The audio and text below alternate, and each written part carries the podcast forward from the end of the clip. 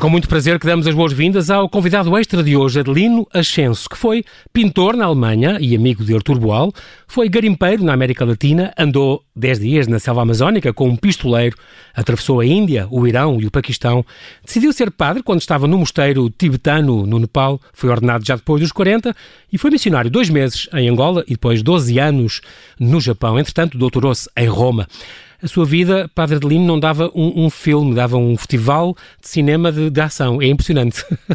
bem-vindo ao, ao, Observador, seja bem-vindo, obrigado por ter aceitado este nosso convite. Muito obrigado pelo convite, que muito me honra, e muito obrigado por esta apresentação Ora... tão exaustiva. para o Ascenso Sensei, eu sou, para si, eu sou apenas um, um Nambanjin, já, já percebi. Bom, isso também eu sou no Japão. é verdade. Aos, aos uh, eh, 11 anos, a sua história começa antiga, nós temos agora 5 minutos até fazermos aqui um pequenino intervalo. Aos, on, aos 11 anos uh, já, estava, já era um coração inquieto, de tal modo como a professora, quando disse tu devias entrar no seminário, e a sua resposta foi muito clara e muito simples, muito inspirada. Não. Não. aos 11 anos não estava a pensar nisso ainda com essa idade, mas teve uma luta com a divindade que durou décadas. Exatamente, duas décadas e meia. Uhum. Mas foi uma luta bastante acirrada, mas que valeu a pena. Exatamente. Porque diz alguém que Deus gosta de quem luta com Ele. Uhum. E, e de facto foi uma luta bastante intensa, mas que valeu a pena faz-me sempre lembrar a mão esquerda de Deus e, e, como eu converto, como por exemplo os São Paulos desta vida, que tem, tem um bocado de convertê-los quase à força, porque precisa de, dessas pessoas e, e, a sua vida foi também muito, muito acidentada com, com, de um lado para o outro. Decidiu ir para a Alemanha, uh, um, que no fundo queria ir para a Ásia, mas para isso precisava ter dinheiro e por isso foi para a Alemanha aprender alemão e dar aulas. E era também pintor, uh, chegou a ter, chegou a, um, pintava, normalmente, a, a, arte para si era um, um chamamento, era, era um um talento, uh, via também a, a, arte como, como uma. era a sua maneira de, de, de, se exprimir dentro do seu, do seu movimento, era surrealista, também fazia umas coisas com a esferográfica. Fala um bocadinho do, dos seus quadros, das suas pinturas. Ora bem, em primeiro lugar, eu pintava como uh, necessidade. Eu penso que todos nós temos necessidade de nos exprimirmos de qualquer forma. E a minha forma de me exprimir nessa altura, por nesses anos, da minha vida era principalmente o desenho e a uhum. pintura. Uh, Dediquei-me fundamentalmente à pintura de estilo surrealista, uh, portanto, principalmente uh, pintura a óleo, pintura também à aguarela e uma técnica esferográfica, que era uma técnica bastante minuciosa, uhum. que, que dava imenso trabalho, mas que também eh, induzia ou estimulava a reflexão. Ok. Isso é muito curioso. Hoje em dia já não pinta para, para Adelino, ou ainda pinta de vez em quando? Eh, hoje em dia não pinto, eh, porque, claro que eu não sei porque é que não pinto, mas talvez possa eh, intuir porque é que não pinto. Porque não é uma questão de falta de tempo. Eh, porque por vezes nós queixamos da falta de tempo, mas o tempo é muito psicológico. Eh, talvez eu neste momento não tenha necessidade de pintar para me exprimir. Pronto, Talvez me okay. exprima de uma forma diferente. Claro. Entretanto, um, partiu então, decidiu entrar numas, embarcar numas viagens de estudo pelo continente asiático, para isso teve a reunir dinheiro uh, na Alemanha e partiu então quando, quando teve algum para partir, assim foi, foi para a Índia, um, esta viagem de estudo, digamos assim, como uma vez lhe chamou, uh, e atravessou a Índia à boleia e por transportes públicos, a Turquia, o Paquistão, o Irão, que na altura, estamos a falar de 84, ainda era bastante perigoso, uh, até chegar a Mumbai, a antiga Bombaim, certo? Foi, foi completamente solo e a pé. Isto faz lembrar o, o Santo Inácio. mas, mas foi, Sim. como costuma dizer, não, não, não ia solitário, mas ia sozinho. Ia sozinho, eh, naturalmente ia travando conhecimento com jovens que também, como, como acaba de dizer, como João Paulo acaba de dizer, foi em 84, numa altura em que havia muitos jovens a partir para, para o Oriente e também já a regressar do Oriente. Portanto, eu viajava sozinho mas de vez em quando encontrava-me com outros jovens e podíamos viajar dois, três dias juntos. Portanto, era um, eu ia sozinho, mas estava muitas vezes acompanhado. E, sim, pronto, sim. foi assim que, de qualquer modo, a minha intenção era viajar sozinho. Muito bem. Sim, claro, pelo caminho, vai, até porque precisa dormir aqui ou acolá, eh, tem que fazer contactos, tem que ficar em, em, mosteiros, tem que, tem que ficar em casas de pessoas que o convidam e, portanto, uh, uh, e, assim, e assim viajou estes três meses e também dormiu com certeza. Uh, uma vez no Uruguai estava a dormir, a dormir e a pensar, às vezes que eu já dormi neste saco-cama, a dezenas de países onde já dormi ao relento neste meu saco-cama. Portanto, é um saco-cama também já com história. Não, eh, de facto, eh, eu estava no Uruguai e comecei a refletir sobre os países onde eu tinha dormido ao relento. E esse saco-cama, de facto, tinha, tinha história. Eh, andou pelo Tibete, andou, experimentou as pulgas, as famosas pulgas tibetanas, lá no, no canal tibetano, e também experimentou o calor da América Latina. Muito bem, senhor Padre Adelino, não, não, neste momento vou-lhe pedir para não desligarmos, nós já voltamos à conversa.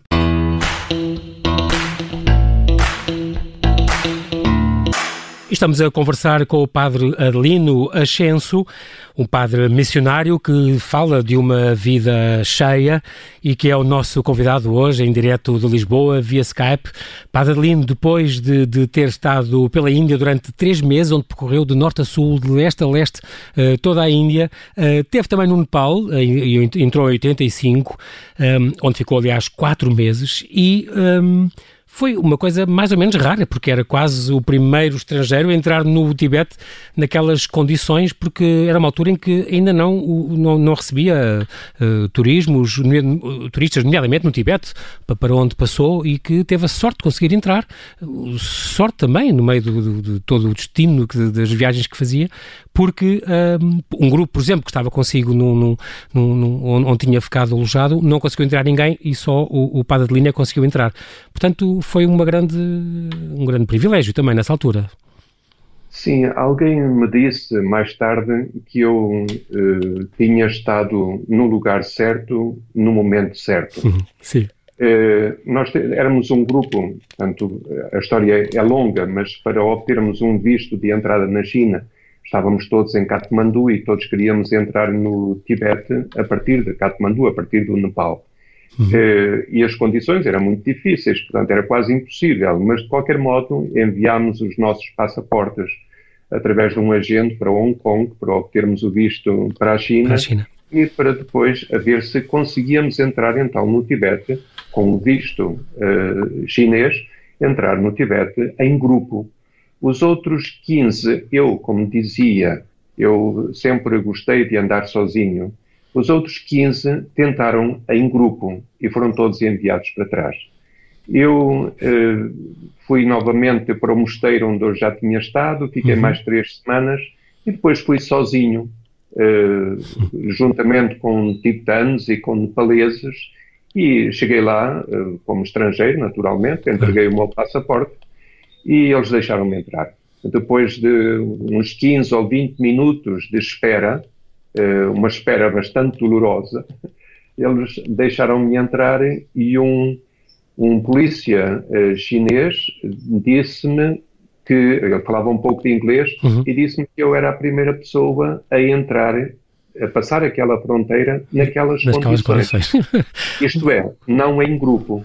Sempre, pois, pois, exatamente. Sempre que, sempre que uh, nas grandes, um, uh, um, nos grandes passos que deu na sua vida, como, como esse, por exemplo, logo a seguir há assim um, uma retaliação qualquer que ninguém sabe bem porquê. Assim que saiu e entrou no Tibete, um cão mordeu e podia ter ficado raivoso. No dia em que decidiu entrar para padre e saiu do mosteiro lá da Gompeca, do mosteiro tibetano, estatelou-se pelas escadas abaixo. Quer dizer, há sempre, há sempre assim uns reveses que, que, que pintam de, de, realidade os seus passos mais divinos. Mas uh, eu vejo em tudo isso, não é a questão da, da desgraça, do mal em si, uhum. eu vejo em tudo isso uma, uma presença divina. Um sinal. Um sinal. Uhum. Uh, claro que ali, quando entrei no Tibete, eu estava eufórico e fui mordido por um, por um cão. Os cães tibetanos são famosos por serem perigosos. Sim. E, mas o, o, pobre do cão estava aflito porque estava ferido, ele não estava raivoso. Felizmente uhum. não estava uhum. raivoso, Sim, claro. porque senão não estaríamos agora aqui a conversar. Claro, claro. Mas uh, também quando caí do outro mosteiro, pelas escadas abaixo, quando estava a despedir-me, também foi.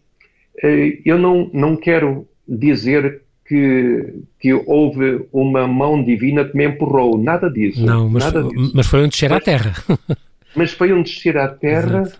e que me obrigou, mais tarde, a refletir e a, e a passar por um sofrimento atroz e, e sentir mais profundamente o que é uh, caminhar sozinho pelas montanhas do Tibete uhum. com um pé ferido. Exatamente, um pé torcido, com umas dores de certeza um grandes, que, que, até afligiu uma senhora de idade que estava ali perto e que assistiu, Exato. e no fundo estava a mais de 4 km de altura, também não é, foi toda uma estadia que também não é fácil a nível físico, mas algo, algo o movia para esta busca, para esta procura, para este encontro e por isso conseguiu sempre ultrapassar estas fases. Teve dois meses e meio no, no Tibete, houve uma altura em que decidiu partir para a América Latina, aí sim uma, uma, uma, aventura mesmo, porque ia sem dinheiro e sem dia de regresso. Um, aí praticou então o tal garimpo selvagem, ou de rio, um, e andou então com este, com este cabeça. O cabeça era, era a alcunha deste, deste pistoleiro, uh, onde, onde, teve uns dias com ele, conviveu com ele uh, uh, uns dias na, na, floresta amazónica, de katana em punho, a abrir caminho. Um, quando diz que ele era um pistoleiro, quer dizer que ele era um assassino contratado, era um matador profissional? Exatamente. Pronto. Era um homem que, que matava por dinheiro. Uhum. E que, graças a si, uh, teve também uma, uma, uma história curiosa nesses, nesses dias que teve com ele, e como lhe tinha dito, ele conheceu num café ou num restaurante, uh, de, tinha dito que não, armas não era, não era a sua praia, não, não, não era consigo. Depois teve uma surpresa quando, quando ao fim daqueles 10 dias de viagem, e a mulher lhe contou coisas. Sim, quando a esposa me disse, e a esposa disse-me quase com as lágrimas nos olhos, uhum. e eu sempre que recordo este episódio, quase me saltam as lágrimas. Uhum. Porque a esposa, a esposa disse-me que pela primeira vez o seu marido tinha ido para a selva sem levar as armas e que o tinha feito em consideração para comigo porque eu tinha dito que detestava armas. Realmente incrível. Isto, isto comoveu-me profundamente porque eu vi aí, precisamente neste cabeça, que era um assassino, eu vi neste cabeça uma busca do divino. Nesses dez dias que caminhámos pela selva, à noite, à volta da fogueira, em que ele se virava para mim e, e pedia sempre que contasse uh, coisas, experiências do Oriente, porque ele sabia que no Oriente havia qualquer coisa que tinha a ver com a transcendência que ele buscava. Já era, Portanto, era um homem em busca em de busca, algo. Uma busca desesperada, se calhar, de Deus, de, de um sentido para isto e também, se calhar, com, com algo que, que o afastasse de, desta vida, do sentido dessa vida que ele tinha de matar ou ser morto e acabou por morrer assim. Exatamente, acabou por ser assassinado. Ele sabia que seria assassinado. O, o desfecho, e exato. O desfecho seria esse e de facto foi, foi assassinado mais toda tarde. A sua vida, toda a sua vida, uh, Padre Adelino, foi um bocadinho este encontro com estas pessoas ao longo da vida, das pessoas mais incríveis, com as histórias mais incríveis, e também ia, ia reportando a sua história, contando a quem lhe pedia, e, e em tudo isto encontrou muitos corações inquietos como o seu? Sim, muitos. Eh, eu quase poderia dizer que só encontrei corações inquietos. Uhum. Uh, talvez haja uma atração. Os, os, os corações inquietos atraem-se são, mutuamente. São como ímãs. Uhum. Exatamente, porque Sim. nós alimentamos uns dos outros. Portanto, nós, no, no nosso contacto, nos nossos encontros uh, uns com os outros, na, na, partilha das nossas histórias, uhum. nós vamos nos enriquecendo e vamos nos alimentando mutuamente. Uh, por isso eu encontrei, de facto, muitos corações inquietos, porque eu também era um coração inquieto. Claro. Era e continua a ser. E continua a ser. E reza a e Deus penso... para, para, que, para que continue a ser, porque é isso que o faz andar para a frente. Exatamente. Eu rezo a Deus para que Sim.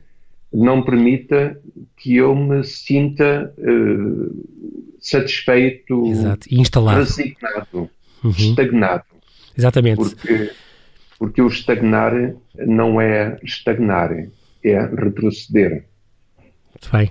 Deus, Deus, depois também, uh, Uruguai, estou-me a lembrar de uma cena consigo no, no, Uruguai, onde dormiu às vezes, e no Equador, por exemplo, onde uma vez teve que dormir com, sob um, uma grande tempestade, dentro de um, enrolado num plástico, uh, descalço e cheio de frio, e a pensar, realmente, o que é que eu estou aqui a fazer? Quase, uh, chegou quase a duvidar mas tem esta noção ao longo da vida e ao longo das coisas que iam acontecendo que um, aí estava exausto e cheio de medo, mas que Deus o acompanhou sempre, ombro a ombro. Alguém uh, deu, como Deus gosta de quem luta com ele, sentiu essa presença divina várias vezes ao longo da sua vida. Foi por isso que decidiu depois voltar à Alemanha, voltou à Alemanha e Portugal, chegou a dirigir uma galeria em Leiria, uma galeria de arte, e por isso voltou à pintura por isso daí conheceu, por exemplo, o Arturo Boal. Daí também o tal padre que lhe anunciaram, que estava a ver os seus quadros uma vez, afinal era o Dom Serafim Silva, na altura bispo coadjutor de Leiria Fátima, com quem, aliás, nasceu uma grande amizade, e que também uh, o inquietou, de certo modo, porque ele nunca, nunca o forçou a nada, mas depois, quando foi missionário da, da ordem dele também, um, ehm, da Boa Nova, uh, uh, percebeu, e depois confessou-lhe que realmente tinha esse desejo que ele, que ele seguisse, e percebeu que podia tê-lo empurrado, mas nunca falaria nisso, nunca teria insistido para ir. E realmente o que é certo é que um dia estava, aos 37 anos, estava em, em numa, num Gompa, num mosteiro tibetano, no Nepal, e, e realmente uh, uh, decidiu uh, então entrar num seminário, foi para, para o seminário de Valadares, no Porto, e entrou, entrou então nesta Sociedade Missionária da Boa Nova, porque achou, mas depois disso, porque quis ir para o Japão e foi para o Japão.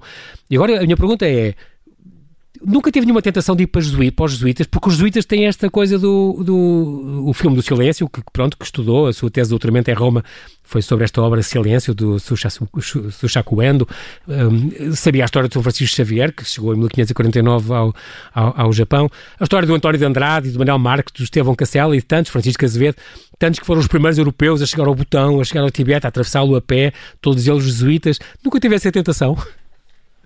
Eh, não, não tive propriamente a tentação de ir para os jesuítas, uhum. porque ehm, eu, a partir do momento em que decidi que gostaria de ser padre e que me mostraram uma, uma porta, olha, esta aqui uh, talvez seja o ideal para ti como missionário, desta forma de ser.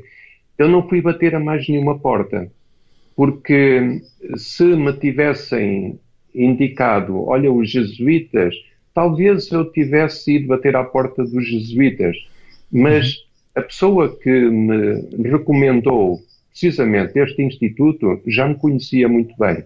Pois. E, portanto, eu confiei plenamente, a partir do momento em que a pessoa me indicou, olha, parece-me que é melhor talvez seja mais adequado, ou seja adequado precisamente Por, porque eu conhecia, instituto. claro, claro. E então assim porque foi, foi a primeira porta onde bateu e ficou.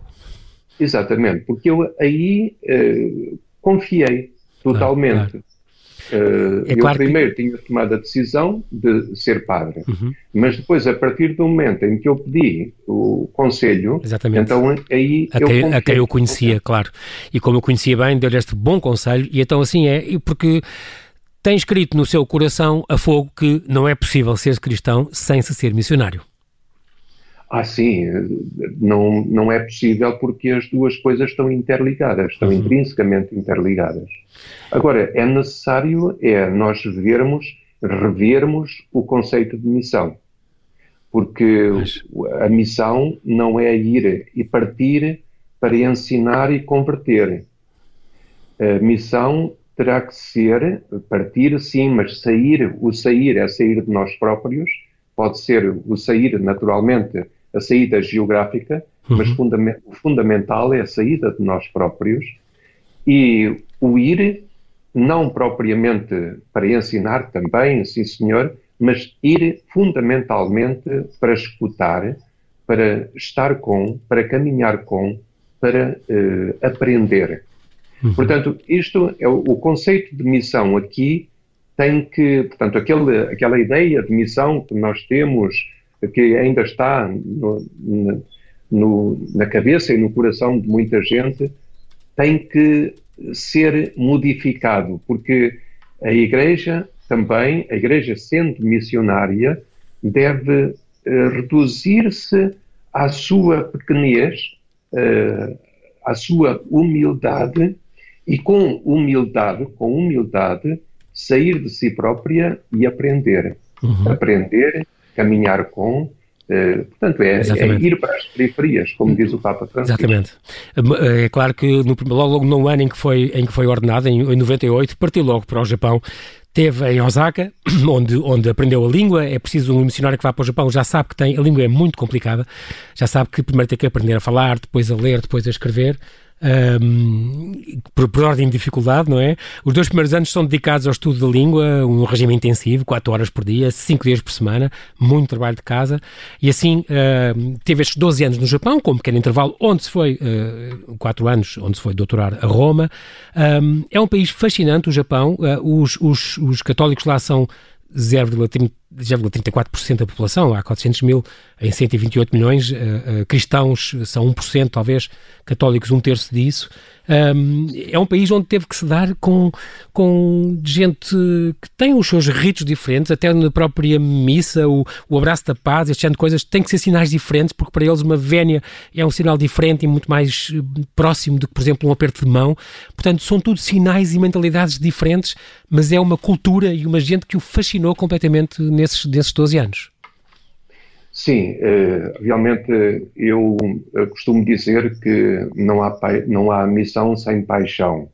E eu fui em missão para o Japão, até rima, missão, Japão Exato. e paixão. E, e de facto eu apaixonei-me pelo Japão. Porque o Japão, claro, qualquer eh, campo de missão é difícil. Uhum. Cada, qualquer campo de missão tem as suas claro. Especificidades e tem as suas dificuldades próprias. Mas o Japão é de facto um outro mundo. Sim. E ou a pessoa realmente se apaixona, se apaixona verdadeiramente, ou então desiste. Porque não há o meio termo. Eu tenho conhecido uh, missionários, naturalmente missionários que estão no Japão uh, desde há 40, 50 anos, que não querem deixar o Japão, porque foram e entrusaram-se de tal forma que se apaixonaram. Uhum. E eu penso, eu estive relativamente pouco tempo, 12 anos para o Japão não é muito tempo, mas eu penso que me apaixonei uh, profundamente pelo Japão. E uh, apesar de ser, ou talvez também pelo facto de ser uma cultura tão diferente, porque o diferente sempre me atraiu, sempre, sempre foi, foi para mim sempre um estímulo, uhum. um alento. Uhum. E também teve lá trabalho pastoral e, e também teve ocupado com, com, o diálogo interreligioso. Foi professor na Universidade Católica de Osaka, que entretanto fechou. Porquê, Padre Adelino, sabe? Principalmente por eh, questões económicas. Ok. Porque começaram, eh, nasceram muitas novas universidades no Japão e, naturalmente, as crianças eram cada vez menos e os jovens também e, claro, para dividir isso pelas uh, centenas de universidades que iam nascendo, claro que uh, ficaram as melhores universidades. Houve outras que não tiveram possibilidade Mais. de subsistência. Uhum. Portanto, foi basicamente esta razão. Uhum.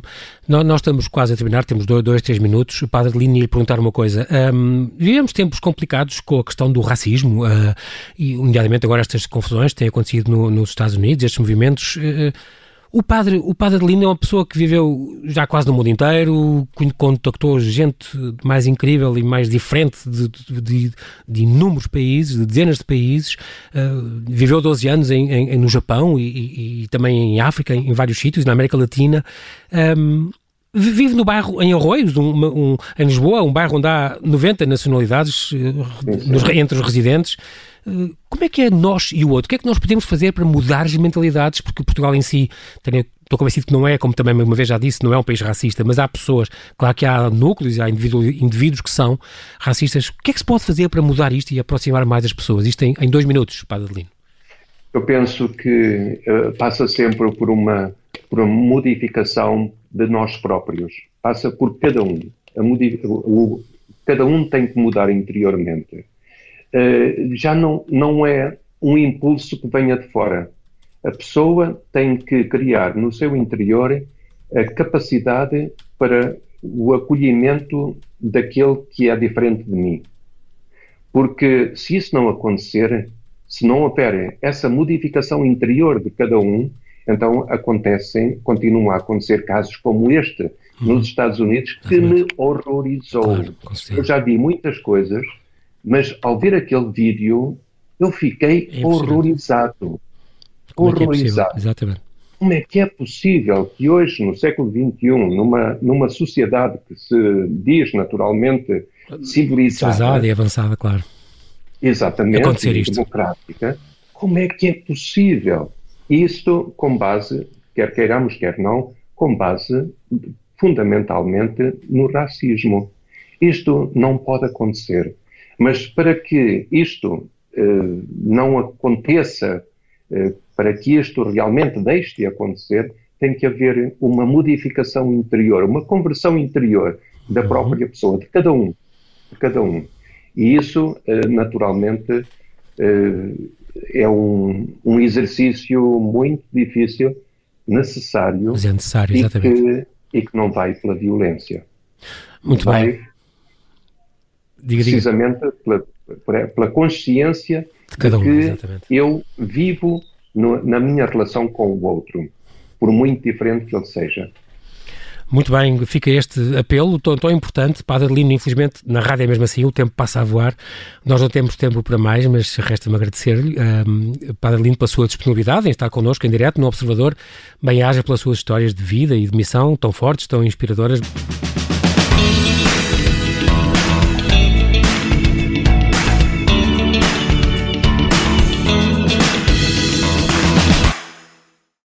Obrigada por ter ouvido este podcast. Se gostou, pode subscrevê-lo, pode partilhá-lo e também pode ouvir a Rádio Observador online em 98.7 em Lisboa e em 98.4 no Porto.